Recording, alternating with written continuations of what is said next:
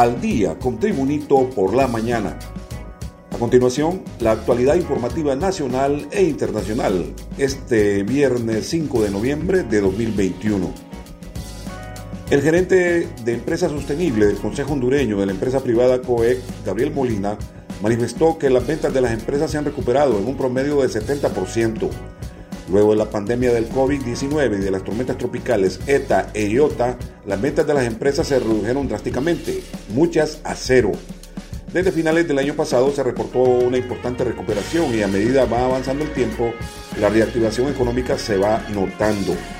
La vacunación ha funcionado bastante, hemos visto que ha bajado la presión en los viajes, en hospitales, expresó Molina del Consejo Hondureño de la empresa privada COE. Más noticias nacionales con Tribunito por la mañana. El Ministerio Público ejecutó ayer la captura del capitán retirado de las Fuerzas Armadas Santos Rodríguez Orellana junto a su esposa, la abogada Jennifer Lisek Bonilla, por el delito de lavado de activos producto supuestamente de actividades de narcotráfico. La acusación se extiende también para la suegra del oficial retirado Reina Lisek Bonilla por ese mismo delito que según el Ministerio Público asciende a más de 238 millones de lempiras. El arresto de Orellana y su esposa se realizó en el aeropuerto Toncontín de la capital, al momento en que ambos regresaban de una gira política por Roatán, Islas de la Bahía, Caribe hondureño, mientras que a la suegra la detuvieron en una gasolinera en Santa Rosa de Copán, zona occidental de Honduras, justamente en la salida hacia Ocotepeque, cuando regresaba de ese lugar tras haber finalizado la colocación de afiches alusivos a su yerno Santos Orellana, quien participa como candidato a la presidencia de la República por el movimiento independiente Dignidad y Esperanza MIDE. Seguimos la actualización informativa con Tribunito por la mañana.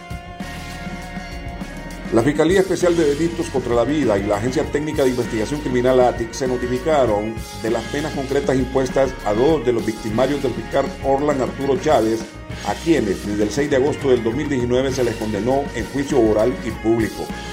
Se trata del ex policía Wilmer Samuel Álvarez Paguada, sentenciado a 24 años, 6 meses de reclusión, y Luis Alejandro Castro Núñez, sentenciado a 28 años, 6 meses de reclusión, al sumarle a este último el cargo de portación o posesión ilegal de arma de fuego comercial.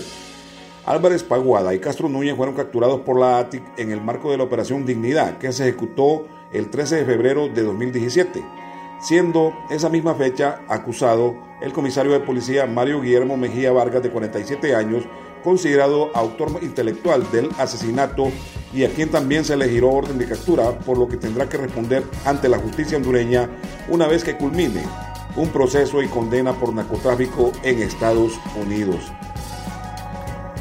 El crimen en perjuicio del fiscal Orlan Arturo Chávez fue perpetrado el 18 de abril de 2013 a eso de las 8.15 de la noche, cuando el funcionario regresaba de impartir cátedra en la Facultad de Derecho de la Universidad Nacional Autónoma de Honduras a bordo de un vehículo Mazda BT-50 cuando fue interceptado por dos sujetos a 60 metros del puente Juan Ramón Molina en Comayagüela, quienes sin mediar palabras abrieron fuego en su contra. Continuamos con las noticias en Tribunito por la mañana. Rolando Contreras, hermano mayor de Roberto Contreras, lo sustituye como candidato a la alcaldía de San Pedro Sula Cortés en el Partido Libertad y Refundación Libre.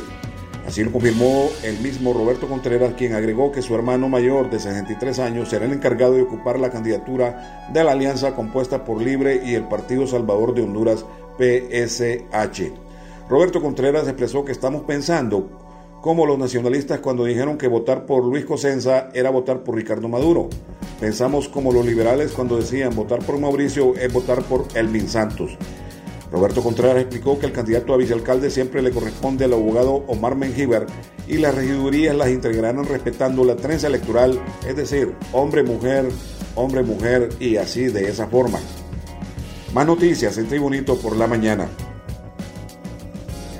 El jefe de una unidad del Ministerio Público y su esposa fueron encontrados este viernes muertos a balazos al interior de su vivienda localizada en el barrio Pueblo Nuevo de la ciudad de Puerto Cortés, Caribe hondureño. Se trata del abogado Virgilio Carillas y su esposa Irina Hércules.